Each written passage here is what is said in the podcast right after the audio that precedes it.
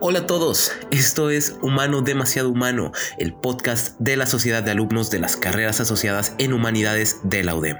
Un espacio de y para la comunidad humanista, donde nos juntamos a conversar sobre los temas que más nos interesan. Yo soy Miguel Solís y en este episodio me acompaña Julio Mejía III para hablar en su experiencia sobre los videojuegos.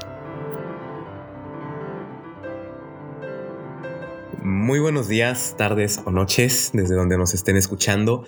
El día de hoy, en este nuevo episodio del podcast Humano, demasiado humano, donde nada humano nos es ajeno, el podcast de las carreras asociadas en humanidades. Y el día de hoy, en el episodio de hoy, tenemos un tema que creo que va a interesar a más de uno y además un invitado, un invitado de lujo, si se me permite decirlo.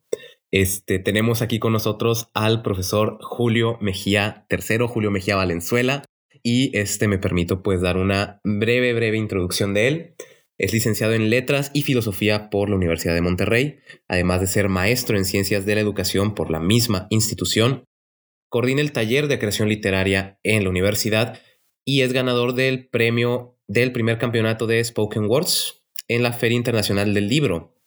Y el día de hoy, el día de hoy se nos presenta aquí con nosotros con otra de sus facetas, una faceta que este es el punto central de esta charla, que es la faceta gamer, la faceta de jugador de videojuegos. Y este, pues, profe, ¿cómo está? Muy buenas tardes.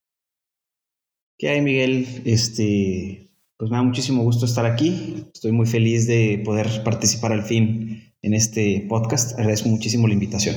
Muchísimas, muchísimas gracias, profe. Y bueno, el tema, ya entrando más en materia, el tema es el videojuego el videojuego y todas estas implicaciones estéticas, narrativas que, puede tener este, este género. Pero antes de entrar como tal en, en, materia, quisiera preguntarle cómo es que entró usted en el mundo del videojuego. ¿Cómo, cómo es ese primer acercamiento? bueno, yo lo que recuerdo es que siendo todavía un, cachorrito, y uno de mis tíos tenía un, un Nintendo, el Nintendo Entertainment System, donde eh, cuando iba a visitarlo jugábamos el Mario, eh, Super Mario Bros., Super Mario Bros. 3, eh, Dog Hunt, uno que tenía una pistolita. creo que también tenía el, el juego de los Goonies, los Goonies 2.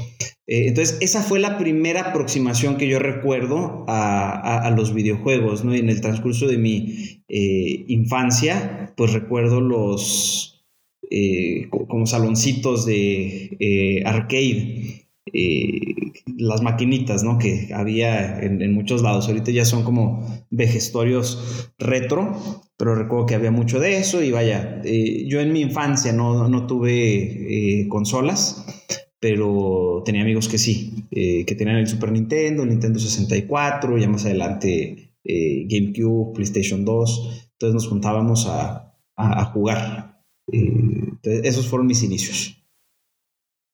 Ya, qué interesante, sinceramente. A mí, a mí, yo soy mucho, de mucho después, ¿no? Yo entré con la, con la Xbox y con la Wii, pero este, supongo que cuando estaba chavito no, no se preguntaba, ¿no? Todas las implicaciones que el videojuego podía tener más en el área de relacionada a la, a la literatura, a la poesía.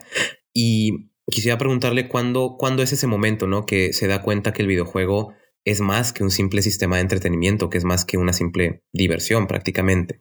Mm, no sé, la, verdad es que no, estoy seguro en, qué momento, ¿no? Y eh, sospecho que es algo más bien reciente, que me he dado como el tiempo y la oportunidad de reflexionar en torno al tema. Creo que buena parte de mi vida eh, los videojuegos han sido más bien una fuente de entretenimiento, que por otra parte no creo que sea algo malo, ¿no? O sea, también el cine para la mayoría de las personas es una fuente de entretenimiento, la televisión, incluso la literatura, aunque la gente se escandalice eh, aunque la gente se escandalice, también puede ser una fuente de entretenimiento. Claro, claro. Una, una disculpa por ese sonidito que se pudo haber escuchado.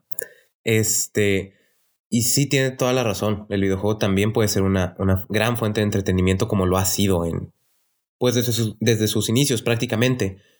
Y aquí quisiera preguntarle ya, acercándonos un poco más al tema de hoy, eh, ¿qué es lo importante en el videojuego? Dejando un poquito de lado la cuestión de entretenimiento en cuestión de world building, de storytelling, que es lo que reconoce al videojuego como, pues quizá incluso como un género literario, si es que podría considerarse como tal.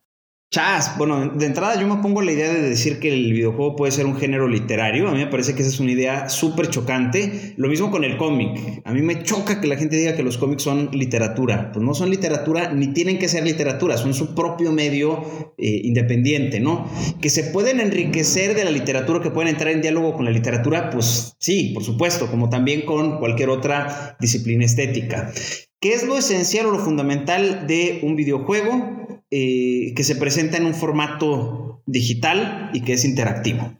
Eso es lo que hace que el videojuego sea videojuego, ¿no? O sea, está la parte de video, eh, tiene este componente digital, electrónico y juego. Es lúdico, es interactivo, tiene una serie de reglas, ¿no? Así como el fútbol tiene una serie de reglas, o el billar tiene una serie de reglas, o el ajedrez, pues cada juego también va a tener su eh, serie de reglas. Vale, afilando los cuchillos de una vez, ¿no? De que el videojuego no es un género literario. Este, yo pienso que esa, esa capacidad de interacción que uno puede tener con el videojuego es también de lo más importante. Ese, pues casi que te puedes meter totalmente en el mundo, ¿no? Ser el protagonista de ese mundo, que es quizá donde podríamos acercarlo un poquito a, toda la narrativa del videojuego, todo, este, considerarlo, no sé, me, me atrevo a lanzar esta proposición como una evolución del cine que quizás se puede hablar de eso, ¿no? ¿Qué, qué, opina de eso, ¿no? Que el videojuego puede ser una evolución del cine. Ahí.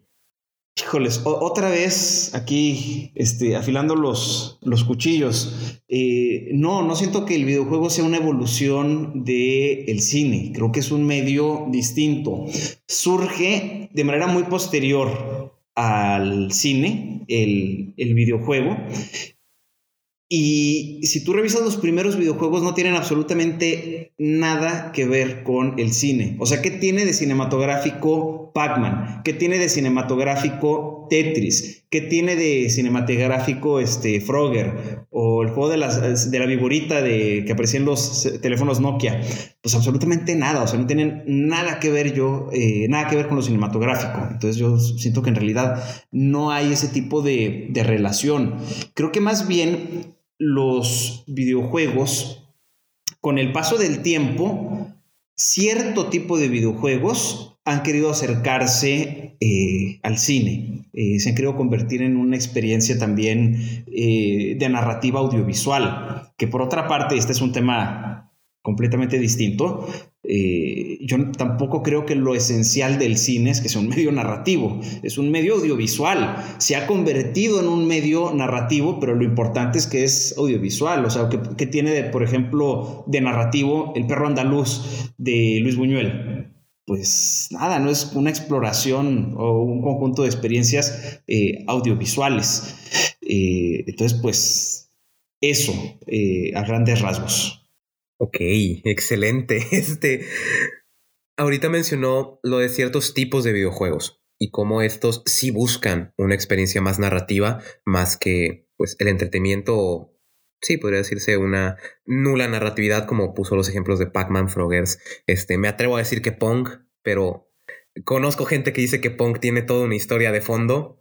Yo sinceramente me, me opongo a eso, pero este, creo que también sería importante hablar de, los géneros que hay en los videojuegos, al menos quizá de, los pilares de estos, de, estos, de estos tipos. ¿Cuál cree que serían, cuáles cree más bien que serían estos géneros, por decir algunos, no todos?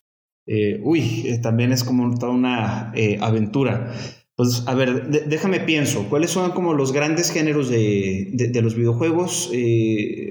Están los juegos tipo eh, puzzle juegos de lógica, como Tetris, en los que hay que resolver como alguna situación utilizando, eh, pues vaya, como lo dice el nombre en español, ¿no? La lógica, ¿no? De vamos a acomodar bloques. Y ahí va a entrar, por ejemplo, eh, Tetris, ahí va a entrar, por ejemplo, este, Candy Crush, que es muy parecido a, a Tetris, ¿no? De vamos a juntar eh, cosas, ¿no?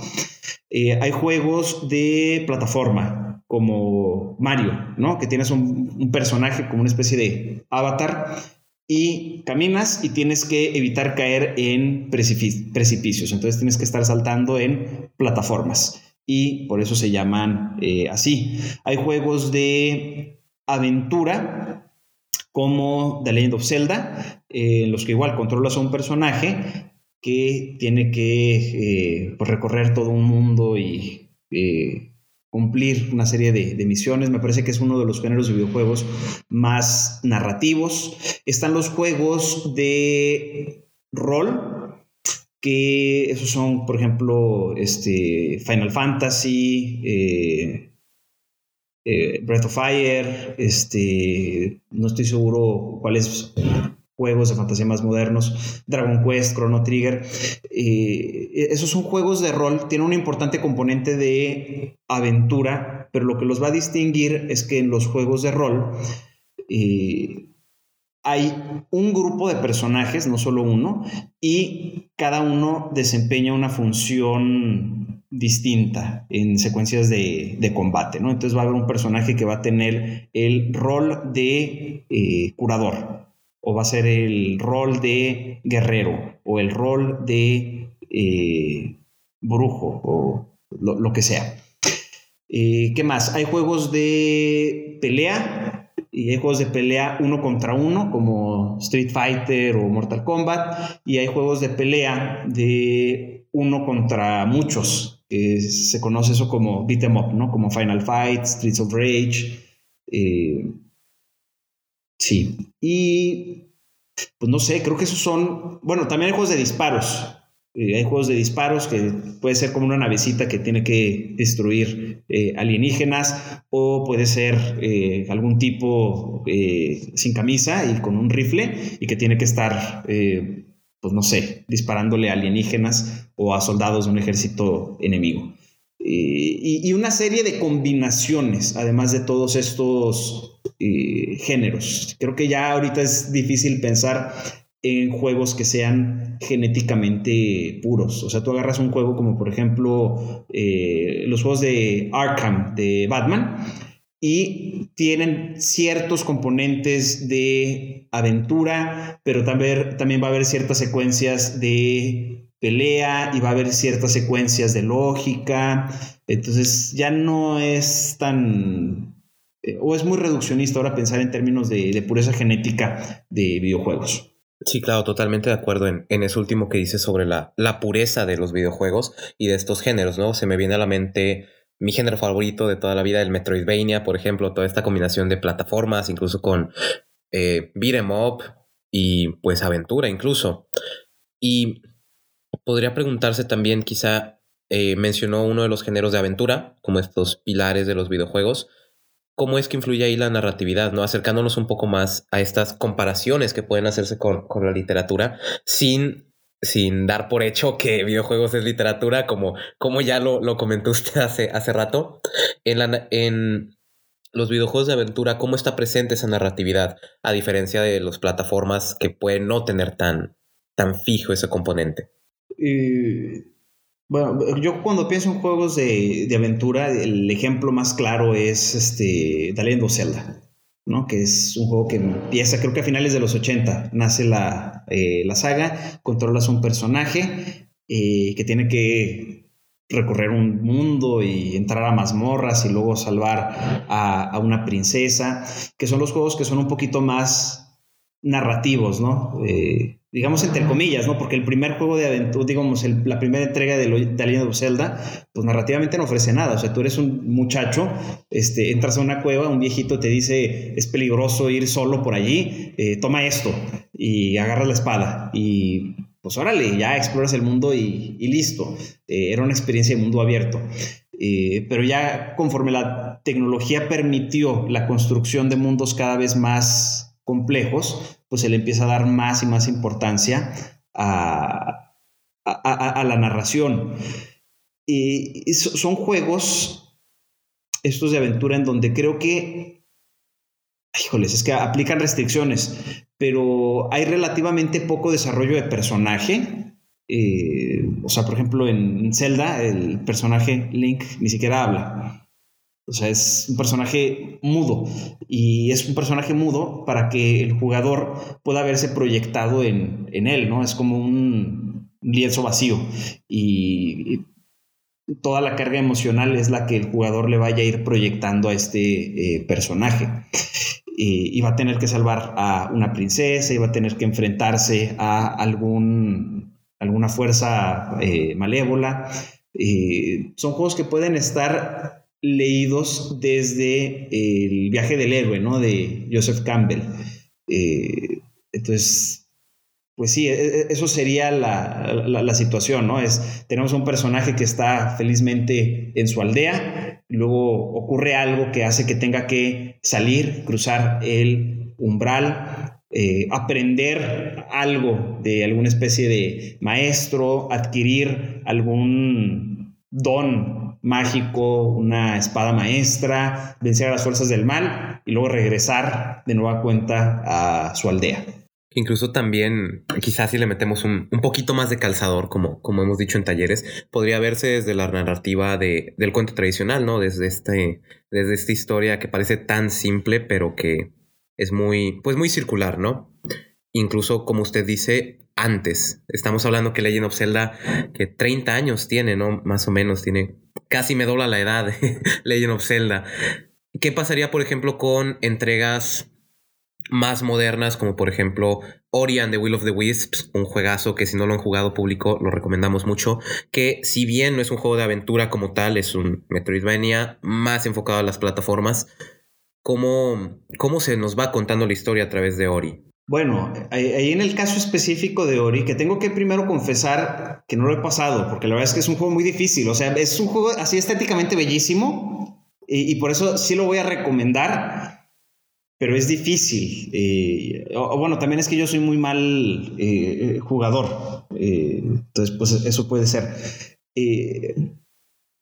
¿Cómo se nos cuenta la historia en, en, el videojuego? Y fíjate, creo que en realidad cómo se cuenta la historia en todos los videojuegos cuando hay una historia, la historia es algo que ocurre en medio del juego. O sea, en el caso de Ori hay una especie de prólogo y te están diciendo de, a ver, eh, este es el universo en el que estamos, estos son nuestros personajes, esta es la situación, esta es la crisis a la que se enfrentan y ahora controlas al personaje y te tienes que mover del punto A al punto B y vas a hacerlo, vas a, vas a saltar y vas a caer en precipicios y te vas a morir eh, en mil veces. Llegas al punto B y luego otra pequeña pausita narrativa, ¿no? De vas a hacer esto. Eh, ahora, ¿no? O, tienes ahora nueva información y esta información se supone que debe motivarte para llegar ahora al punto C. Y acaba ese pequeño, eh, esa pequeña interrupción narrativa y continúas con, la aventura. Y lo mismo ocurre en The Legend of Zelda, ¿no? Hay un pequeño momento narrativo, te cuentan algo, los personajes te ofrecen información y, eh, bueno, ahora vas a tener que ir a esta mazmorra y ya en el momento en el que estás en la mazmorra, pues no estás pensando en qué onda con Hyrule ni con los personajes de la aldea, ¿no? O sea, tú dices, híjoles, ¿cómo le voy a hacer para resolver este acertijo? ¿Cómo le hago para abrir la puerta? ¿Dónde está la llave?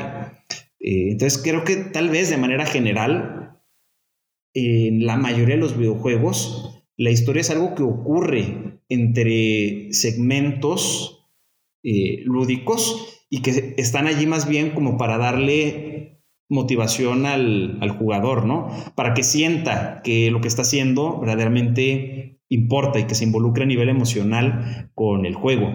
Pero no sé si sea algo necesario o indispensable.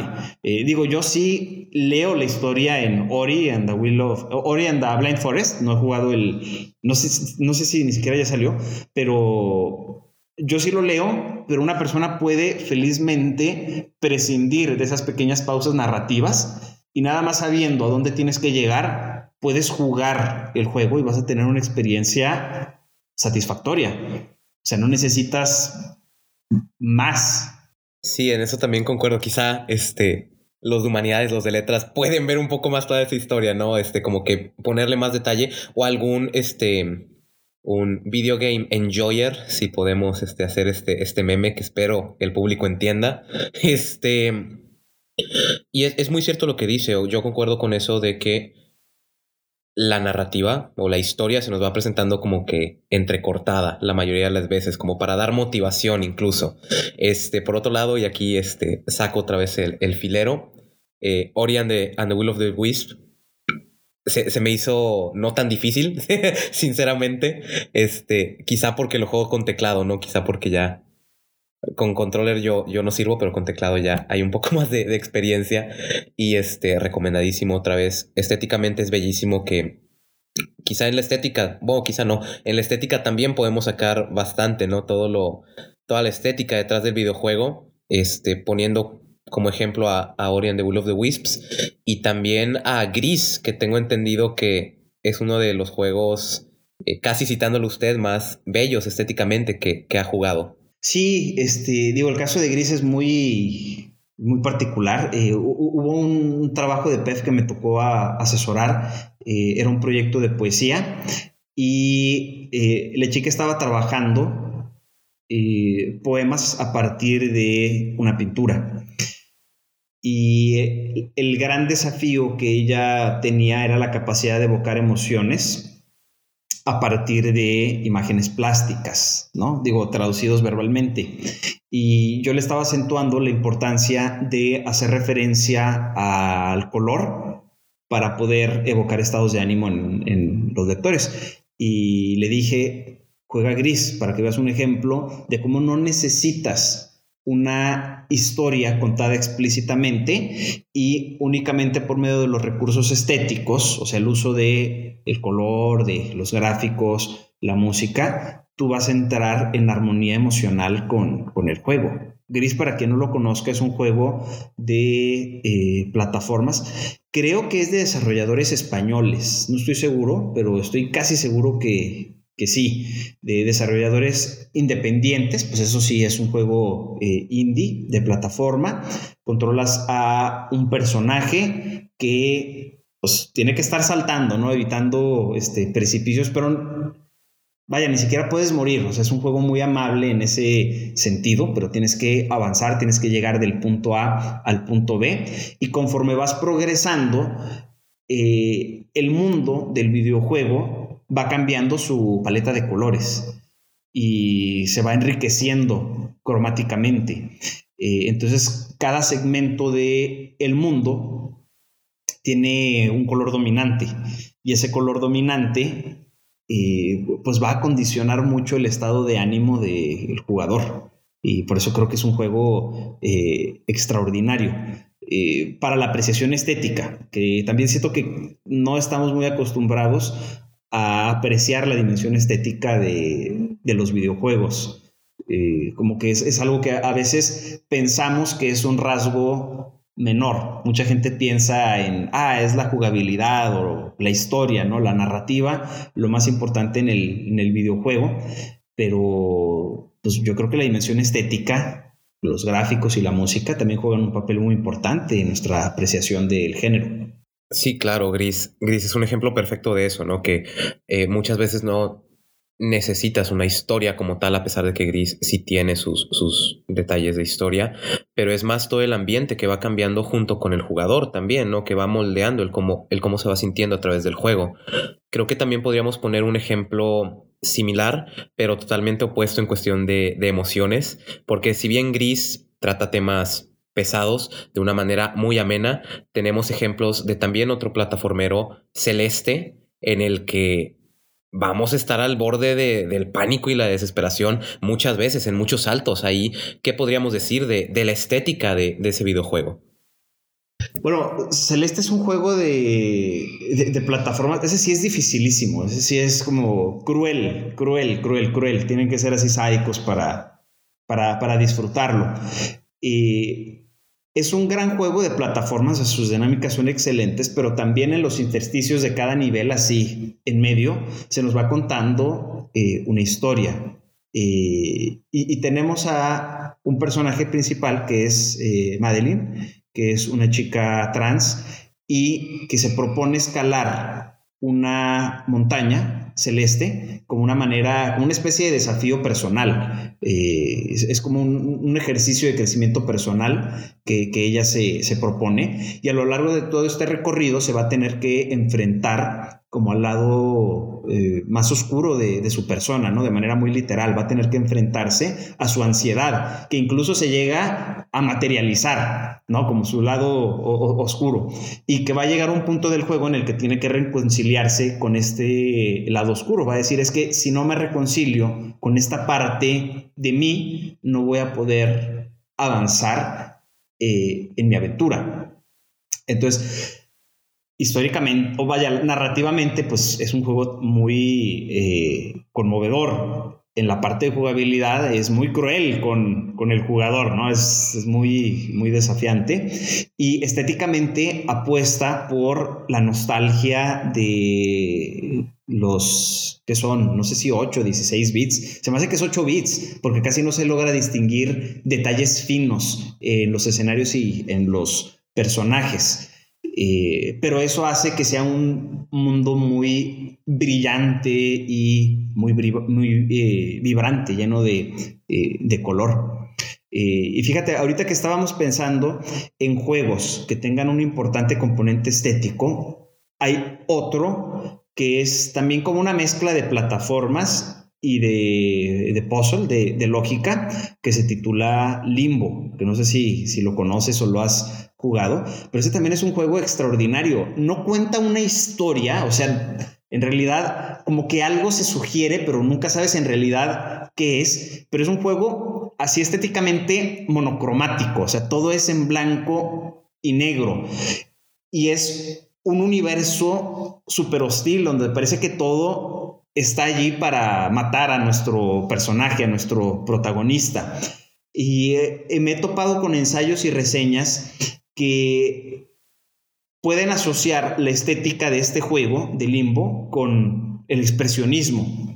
Eh, y más que con el expresionismo eh, de las artes plásticas, de la pintura, tal vez con el expresionismo cinematográfico, ¿no? De el, cine blanco y negro, ¿no? Este, alemán de la primera mitad del siglo XX. Eh, ese juego Limbo también es un ejemplo extraordinario, ¿no? De cómo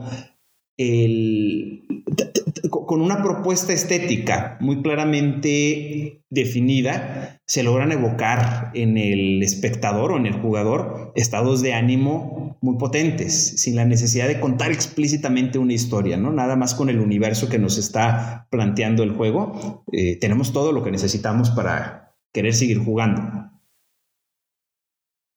Hace, hace tiempo no escuchaba de ese videojuego. Sí, sí lo conozco.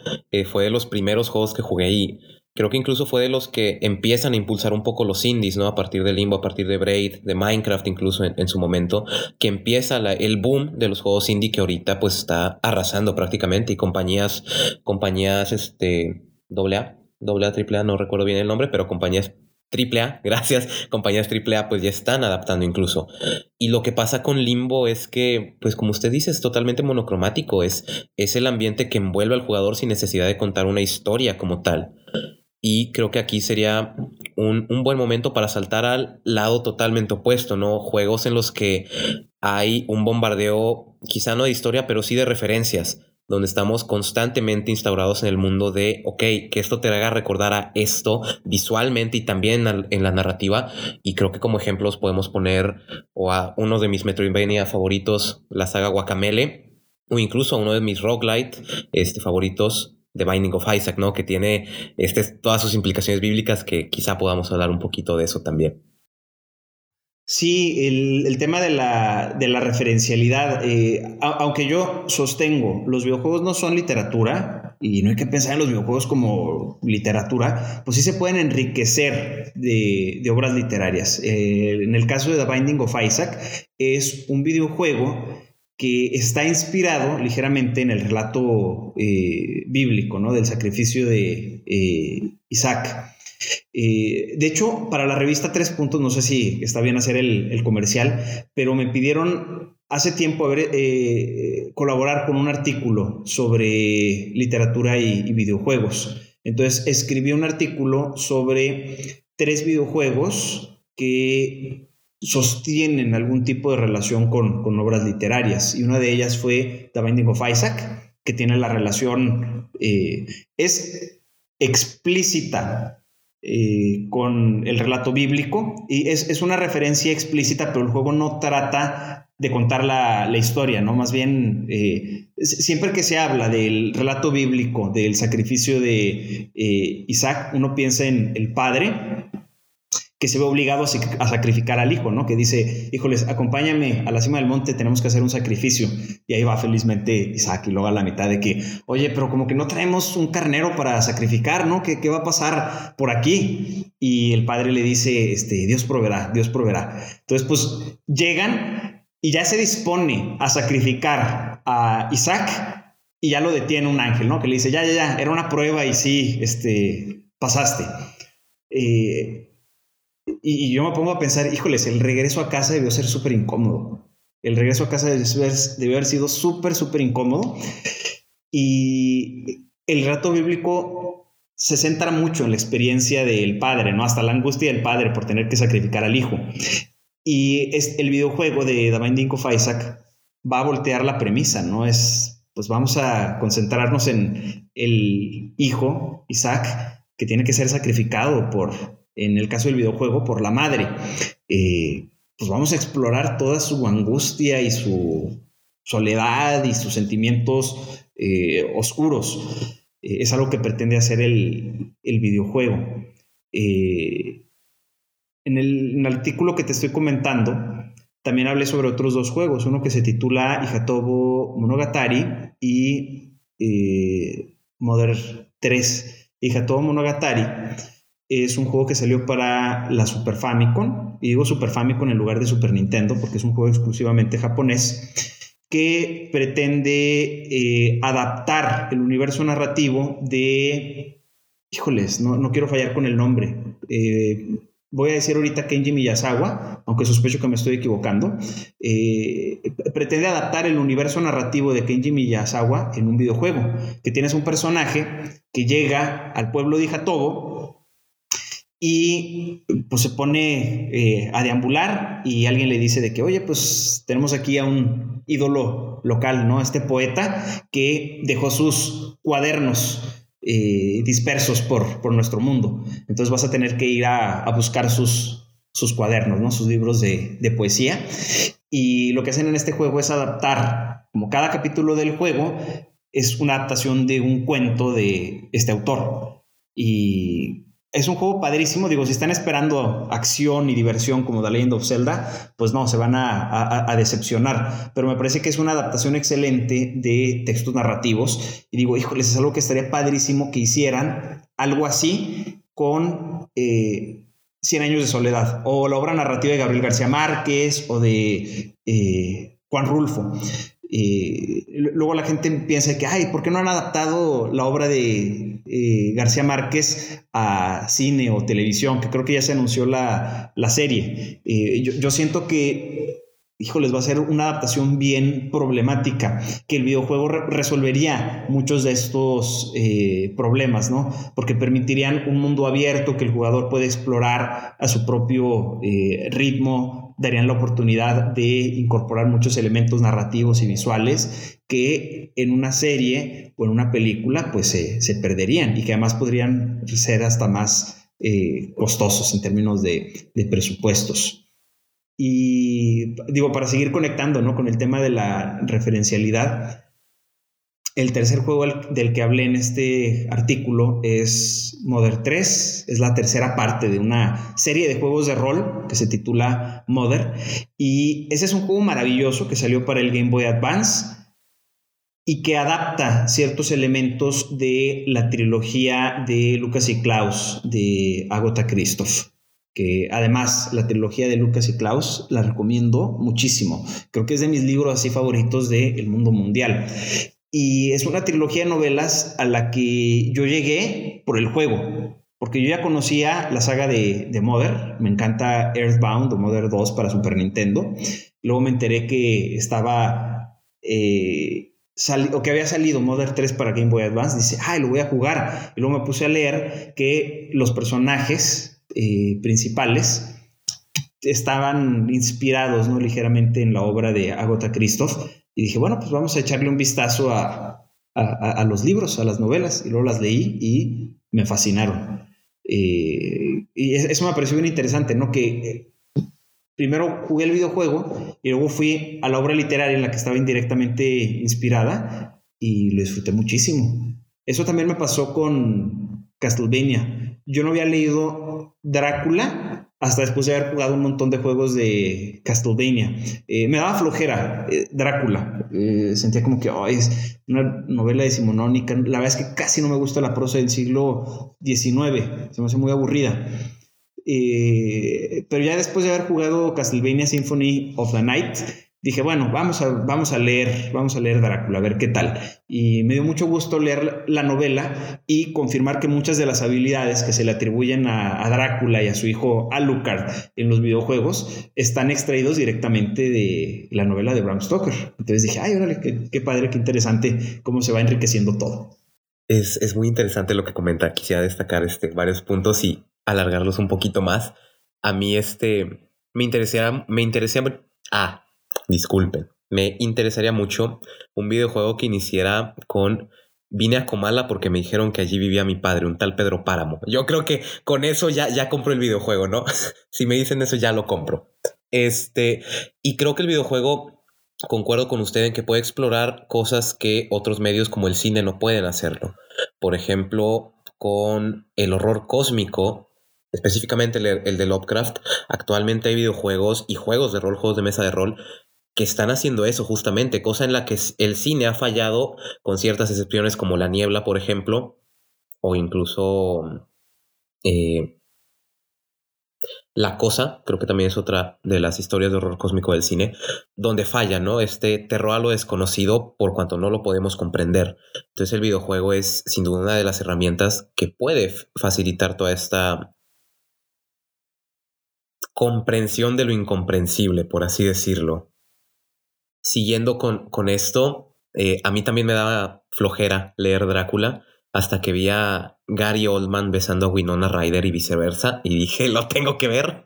Este, y también después de ver al, al Drácula de, de Castlevania fue de que quiero hacerlo, quiero leerlo y da mucho gusto encontrar todas estas referencias. Como a usted le pasó con, con Castlevania y Drácula, a mí me pasó con The Binding of Isaac gracias a ese videojuego me empecé a, interesar por la historia bíblica, actualmente la, poesía bíblica, pero en ese entonces fue entrar a un mundo pues bastante gore como lo es el, el juego de Isaac y encontrar sus referencias en la Biblia, que incluso si ha jugado las expansiones de Isaac, el Afterbirth Plus y Repentance, se extiende mucho más todo eso e incluso se separa un poco de la referencia, ¿no? Yo creo que todo videojuego que busca hacer referencias tiene que delimitar esas, esas mismas, ¿no? O sea, no, no puede simplemente hacer una copia de, de la propuesta eh, sin separarte de la idea original. Por ejemplo, oh, La Abadía del Miedo, creo que se llama, no me acuerdo muy bien, una novela gráfica este, que se inspira en El nombre de la rosa de, de Humberto Eco. ¿Qué, ¿Qué opinaría usted de poner esa división entre la obra original y las referencias que se utilizan en, en la obra del videojuego?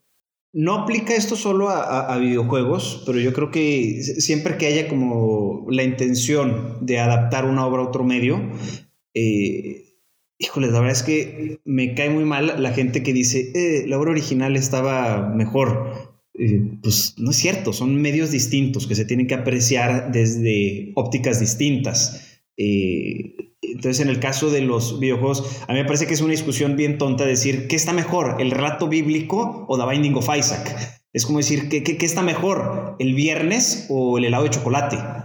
Pues son dos cosas completamente distintas. Eh, habría que discutir, poner a discutir el lunes contra el viernes y la nieve de pistache contra la de chocolate, pero poner un día a la semana contra un helado, pues no da para mucho, ¿no? Esa discusión no da para mucho. entonces, sí, hay que separarlos y no se puede hacer una adaptación pura porque el videojuego es una experiencia interactiva. Eh, y, yo creo que esa es como una diferencia importante entre el videojuego y, otras formas de expresión artística, ¿no? Eh, híjoles, ya, sé que va a sonar bien chocante lo que voy a decir, pero en una obra literaria somos espectadores pasivos. O sea, ocurre lo que dice la obra. Nosotros estamos, o sea, estamos leyendo y estamos haciendo el esfuerzo intelectual de imaginar todo lo que ocurre, pero en realidad somos espectadores pasivos. Lo mismo en el cine, somos espectadores pasivos. Dentro de esa pasividad, pues tenemos que ser un poco activos y maliciosos eh, y prestar atención a lo que está ocurriendo en, el escenario. Eh, pero en el videojuego estamos condenados a ser activos. Nosotros tenemos que asumir el control de las circunstancias. Eh, aquí nuevamente voy a decir una cosa bien chocante. Me van a excomulgar y me van a querer quitar mi carnet ¿no? de este, maestro de literatura. Pero, pues no sé, a ver, dime tú, una obra literaria que tú consideres difícil. Difícil, este. Uy, quizá Pedro Páramo. Ahorita que estábamos hablando de Pedro Páramo. ¿Por qué no? Ok, va que va. Digamos que Pedro Páramo es un libro difícil, ¿no? Que pudiste haber dicho este, el Ulises de, James Joyce o Paradiso de Lesama Lima o The Sound and the Fury, pero bueno, va. Eh, Pedro Páramo, digamos que es un libro difícil. Pero es posible que tú leas Pedro Páramo de principio a fin y luego al final decir, híjoles, no, no, lo entendí.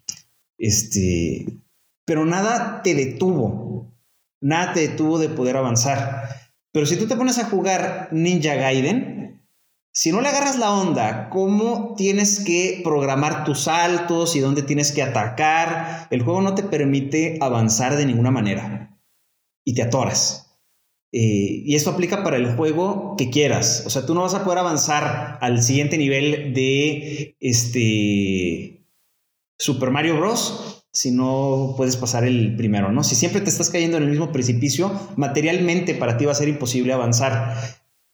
En un libro, en una obra literaria, aunque no hayas entendido, tú puedes avanzar. Y dices, bueno, tal vez este párrafo no lo entendí, esta oración no la entendí, ah, ni modo, no, pasa nada, voy a seguir avanzando. Y puedes leerlo completo.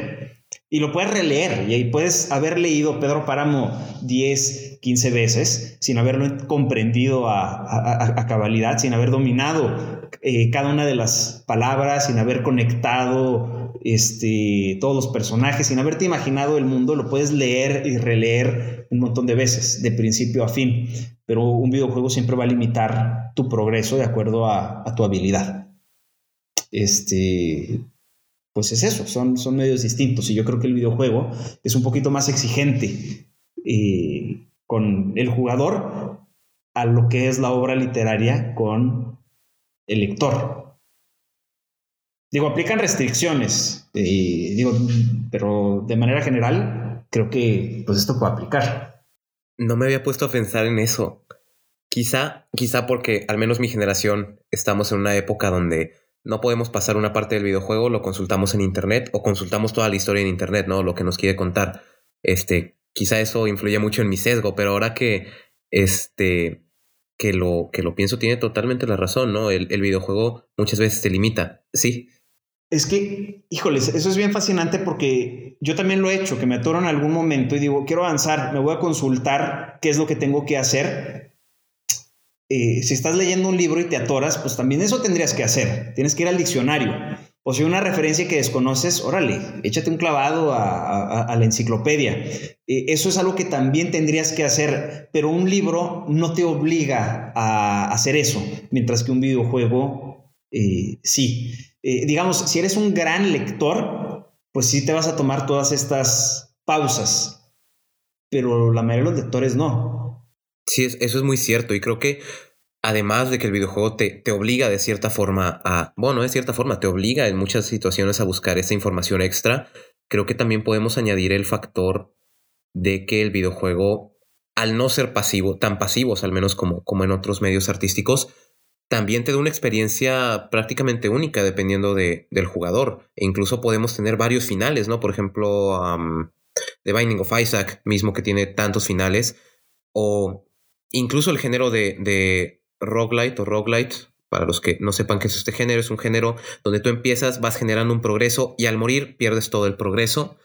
eh, creo que eso da una experiencia única para incluso cada juego, cada, cada partida dentro del mismo juego y de un factor de rejugabilidad que quizá un libro no lo tenga. Sí, eh, y, si nos ponemos a hacer memoria, en realidad creo que es una minoría de, libros, digo, pensando en, narrativa, de novelas, son relativamente pocas las novelas que nos ofrecen esa libertad de leerlas de muchas formas. Así, el caso más famoso en Hispanoamérica es Rayuela, ¿no? De Julio Cortázar, ¿no? Que tiene un tablero, ¿no? Y puedes decir, primero, este, tú lees este capítulo y luego puedes seguir el tablero y ir al que sigue, o puedes leer consecutivamente toda esta serie de, capítulos, o puedes hacer lo que quieras. Eh, el diccionario Házaro de eh, Milorad Pavich, ese también es un, libro que tiene esa eh, como que esa dimensión de decir, pues tú lo vas leyendo como, como puedas, vas avanzando al ritmo que, tú quieras y leyendo los segmentos que tú quieras, pero en un videojuego eso es muchísimo más común. Mega Man, que también es un juego muy, muy famoso, empieza el juego y no hay un prólogo, hay una pantallita en donde te aparecen, este, que son como ocho enemigos y tú tienes que escoger cuál vas a jugar primero, ¿no? Y escoges tú la secuencia de niveles y tienes que pasar este, los primeros ocho niveles y luego vas a un nivel eh, como posterior, ¿no? Ya con el, con el jefe. Eh, pues es algo que una novela no podría hacer, ¿no? De decir, antes de poder avanzar al capítulo 9, tienes que haber leído eh, alguno de estos eh, capítulos. Eh, pues no hay eso. Y incluso si existiera, pues no habría manera de reforzarlo. sí que incluso siguiendo el, ejemplo que propone de Mega Man, creo que ahí es incluso mayor la, tarea del jugador porque, este, como bien sabrá, pues hay un orden, ¿no? Un orden sugerido, un orden mucho más simple para derrotar a, a los Robot Masters, cosa que en un libro no, no se puede hacer, ¿no? No, no creo que haya esa vía más fácil de lectura en un libro más que saltarla, ¿no? Así en mi, en mi alucine, en mi telenovela, eh, sí se podría escribir un libro de esta naturaleza, pero tendría que ser forzosamente eh, digital, tendría que ser forzosamente un ebook. Abres el ebook y te aparece como un índice de ocho capítulos, ¿no? Tú puedes escoger cuál leerlos y tú entras a un capítulo y pueden ser varias cosas, ¿no? Que digamos que tal vez aparezcan pasajes oscurecidos y que tú terminas de leer un capítulo que tiene pasajes oscurecidos y después de haber leído ese capítulo, eh, pasajes oscurecidos en algún otro capítulo se van eh, a, a, liberar, ¿no? Entonces, conforme tú vas avanzando, la lectura de otros capítulos se va eh, ampliando y que te pongan como requisito leer los primeros ocho capítulos para que se abra el, noveno. Eh, eh, digo, esa es como una idea loca que, tengo. Eh, es algo que se podría hacer, pero no sé qué tanta disposición tengan la mayoría de los escritores para aventarse un trabajo de esta naturaleza, que es como el pan de, de cada día de los desarrolladores de videojuegos. Exacto, y es ahí donde se ve totalmente la diferencia ¿no? entre literatura y videojuego yo compraría ese libro, sinceramente, ¿no? O sea, poder decir completé un libro al 100%, como lo haces con un videojuego, creo que sería una expresión, no sé, muy, muy fascinante para decir. Bueno, es que ya podemos hacer eso, o sea, el Kindle ya nos marca el porcentaje de, progreso, pero pues es que eso no significa nada, o sea, como te digo, tú puedes ir leyendo y puedes nada más hacer como que lees y, y listo. Este, hay un ensayista, híjoles, creo que su nombre es Pierre Bayard, que escribe un, ensayo que se titula Cómo hablar de los libros que, no se han leído. Y él dice, pues es que la verdad, siendo honestos, pues no tenemos que pasarnos la vida leyendo, porque Pedro Páramo, porque ya lo habías mencionado, tú lo lees y cada día que pases te va a estar, va a estar olvidando detalles de Pedro Páramo. Los vas a estar olvidando y, vas a estar tú rellenando esos huecos con información tuya. Tú vas a estar creando una historia eh, paralela. No te vas a memorizar todas las frases de, de, Pedro Páramo, a menos que sea el único libro que leas, así como cada semana leas Pedro Páramo hasta memorizarlo. Pero si estás haciendo eso, pues te estás privando de la experiencia de leer otro montón de, de cosas.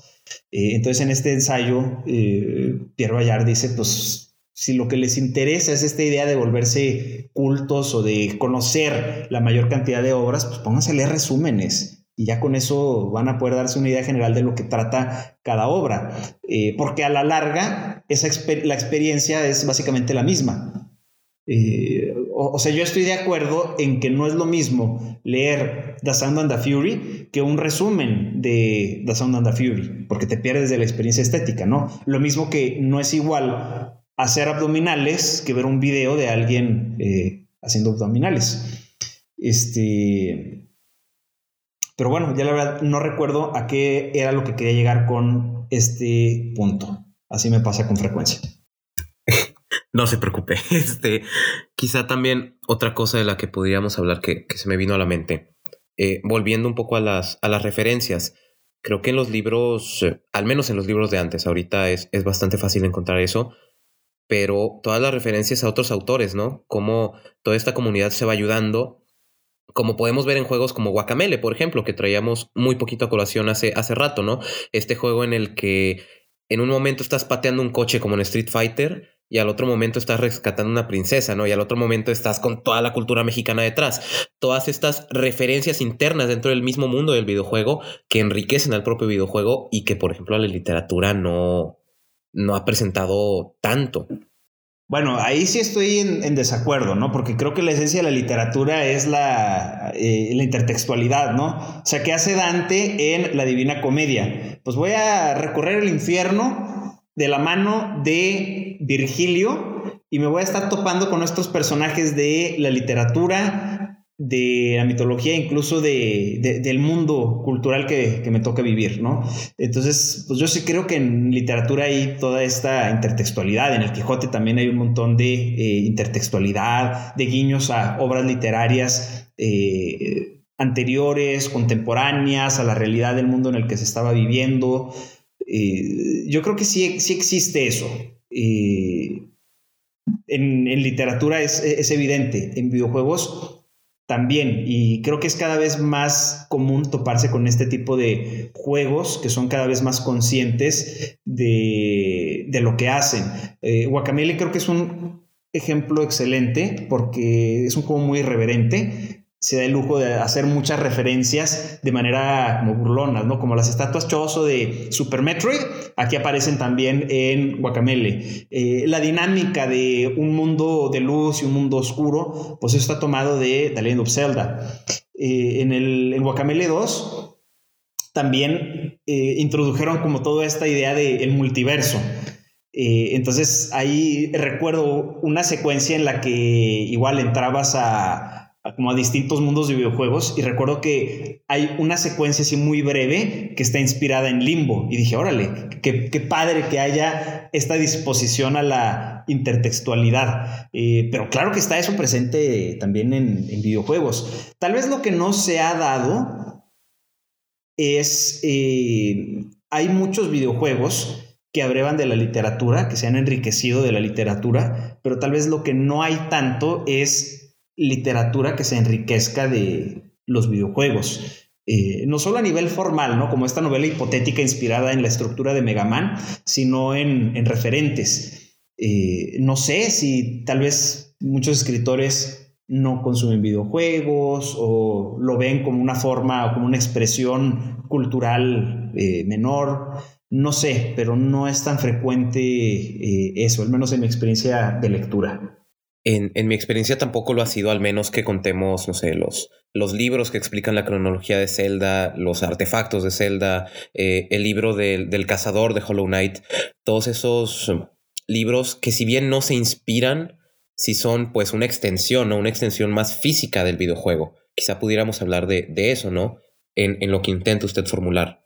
Sí, e, e, es que esos serían más bien extensiones del, universo del videojuego, ¿no? Porque también existen las revistas.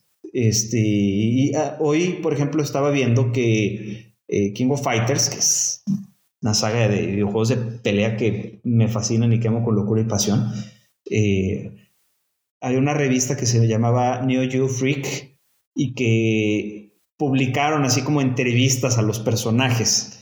Eh, pues entonces también es como una materialidad verbal, pero sigue siendo como un complemento del videojuego, ¿no? Eh, creo que no sé si alguien, no sé si exista una persona en el mundo que lea los libros de The Legend of Zelda sin jugar The Legend of Zelda. A mí se me haría rarísimo eso.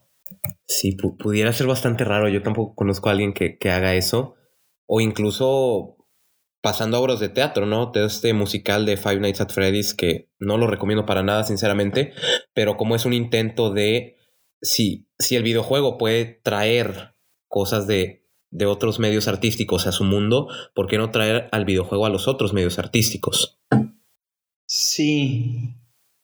Es que, híjoles, desde el punto de vista de la adaptación, adaptar videojuegos a otros medios es, es un fracaso rotundo, ¿no? O sea, ¿cuántas hay muchos juegos inspirados en películas. Y sí, ya sabemos que la mayoría son malos, pero cada tanto te encuentras con joyitas que dices, ay, no manches, este es un gran juego, ¿no? Independientemente de la película, porque puede haber un gran juego inspirado en una película mediocre. Eh, hay, por ejemplo, un juego de Wolverine, eh, ¿cómo se llamaba? X-Men Origins Wolverine, que la película es horrible, o sea, es, es espantoso, es de lo, peor que le pudo haber pasado a, Wolverine, además de que le hayan inyectado adamantium en los huesos, ¿no? Es primero eso y luego que hayan hecho esa película. Eh, es, espantosa, pero el videojuego que hicieron inspirado en, en la película es extraordinario, o sea, es un juego maravilloso. Pero no, casi no existe lo, contrario. O sea, grandes películas inspiradas en videojuegos. Casi siempre es, es, lo contrario, ¿no? Es como, ay, anunciaron una nueva película de Street Fighter. Híjoles, no la quiero ver por ningún motivo. O, ay, anunciaron la película de Warcraft.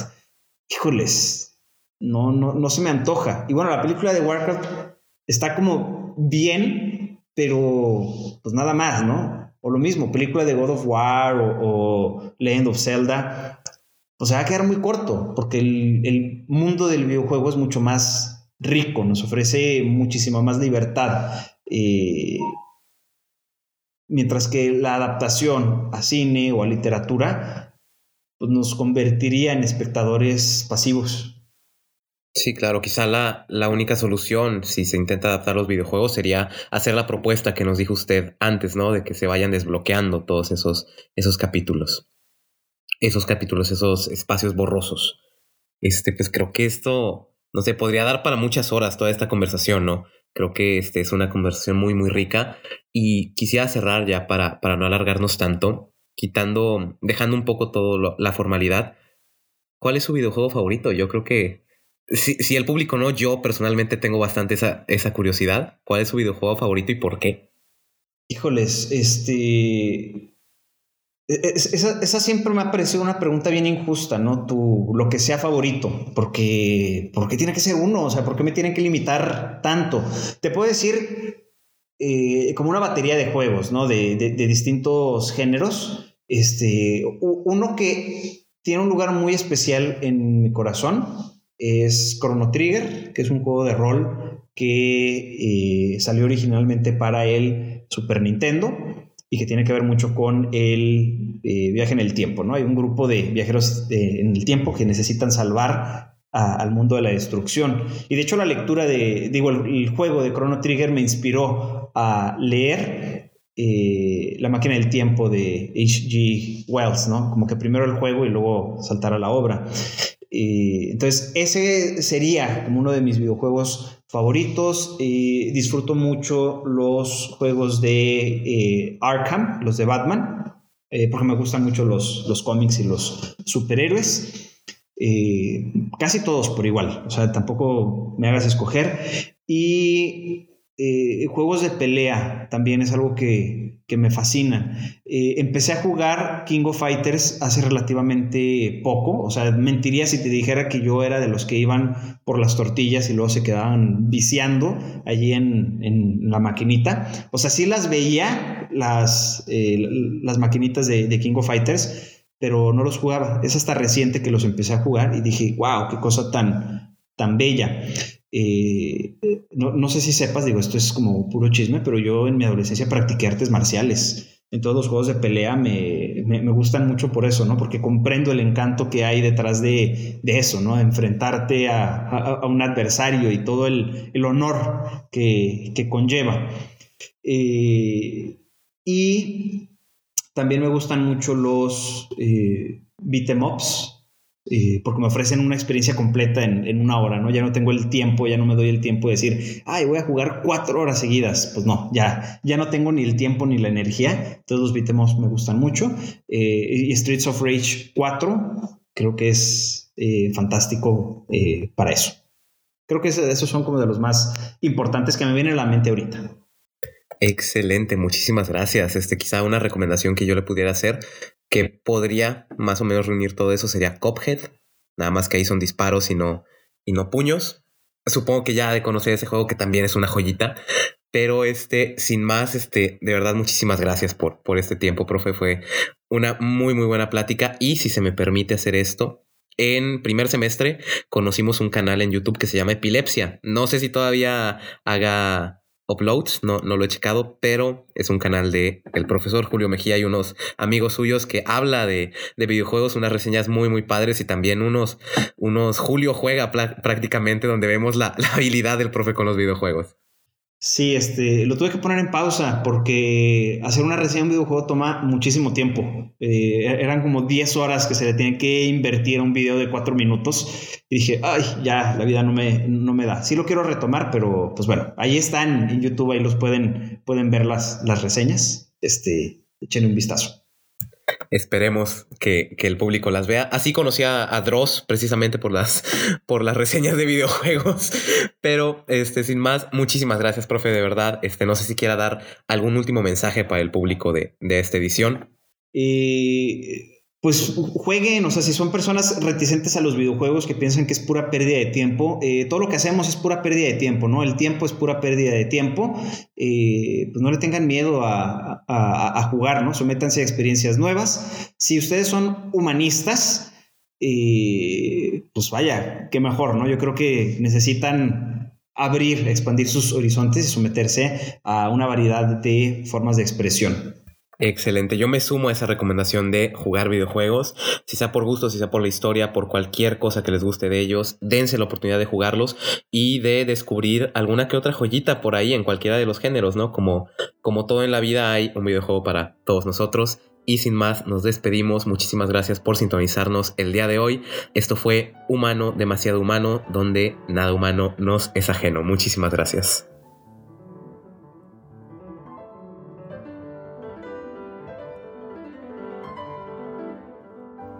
Muchas gracias por acompañarnos el día de hoy. Ha sido un verdadero gusto poder compartir el espacio con ustedes.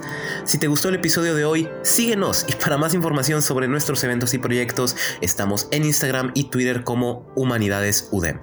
Esto fue Humano demasiado humano, donde nada humano nos es ajeno.